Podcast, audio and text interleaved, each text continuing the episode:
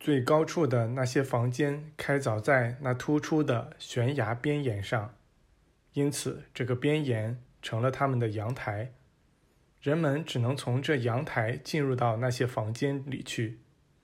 这的岩石是粗粝的软花岗岩。这项工程显然是靠手工进行的，所用的工具非常简陋，肯定花了很多年时间才完成。建造过程中。应该是一块木头也没有用。大师朋友们得到这寺庙之后，便把木制品弄进来布置房间。这些房间全都非常舒适，尤其在阳光灿烂的日子里。我们得知，从那以后，人们再也没关上过窗户，也没堵上过入口。然而，来访者还是极其稀少。除了那些对真正的灵性启示有一定觉知的人外，我们的那位朋友继续说道：“今天对你们来说是新一年的开始。以你们的观点来看，岁月从你们生命中流逝而去，永不再回来。或许只有当你们回忆起那岁月中的欢乐、悲伤与成就时。”它才会以思想的形式再现出来。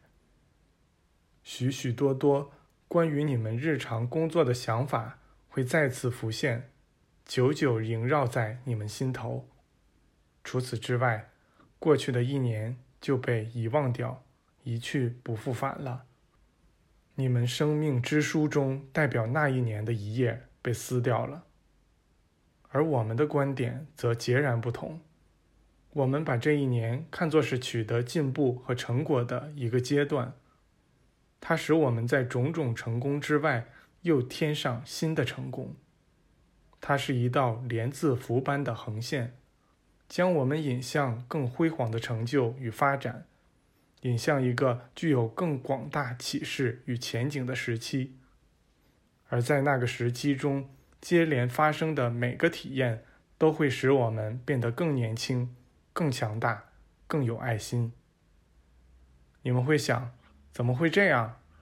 我们会回答：得出你们自己的结论吧，选择你们自己的生活吧。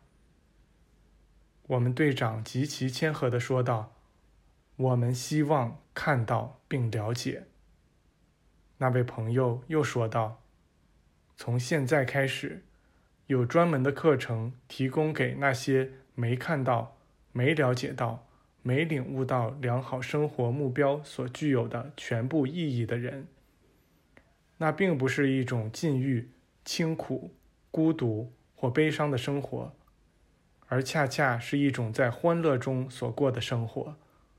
一切忧伤与痛苦都从这种生活中被永久消除了。随后，他用一种较为和缓的语气说道。你们表达了想要看到和了解的愿望，看到你们这样聚在一起，你们圣经中一句经文所表达的思想浮现在我脑海中。当你们之中的两三个人以我之名聚在一起时，我就在他们之中。有多少次人们只把这句经文看成一个单纯的文字游戏？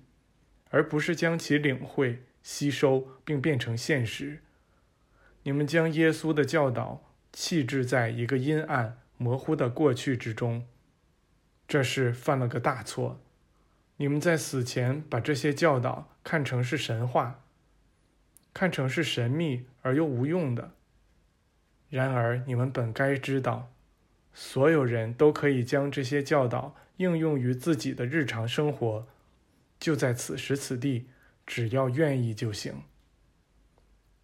我们要讲清楚的是，我们并不是说耶稣作为基督代表着只由他一人实现的一个生命层次，并不是说许许多多通灵者和先知在其他时代和其他民族中都没有达到过那个层次，甚至连部分的达到都不曾有过。